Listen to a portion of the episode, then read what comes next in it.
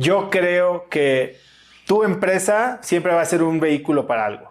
Ninguna empresa es un fin. Si tu empresa como emprendedor es un fin, te estás poniendo en riesgo mortal porque si, si depositas tu identidad en algo que tiene tan altas probabilidades de fracaso, entonces pues, es como jugar ruleta rusa.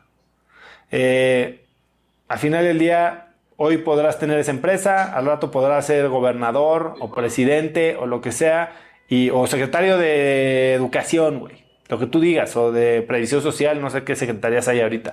Eh, la realidad es que el mecanismo puede cambiar y conforme cambias tú, al rato hoy tienes hijos, al rato se casan, al rato este, Dios, no lo quiera, se, nos muere toda la familia. O sea, todo es una herramienta.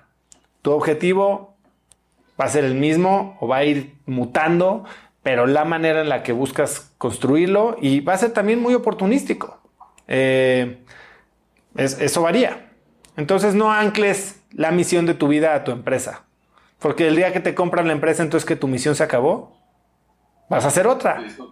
Sí, o otra actividad relacionada con mi propia misión. Este. Correcto.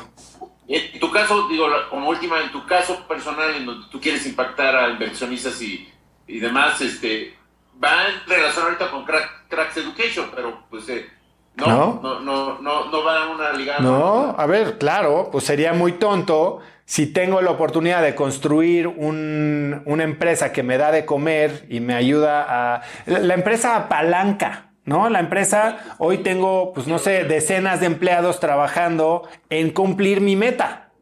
Entonces, eso, eso funciona.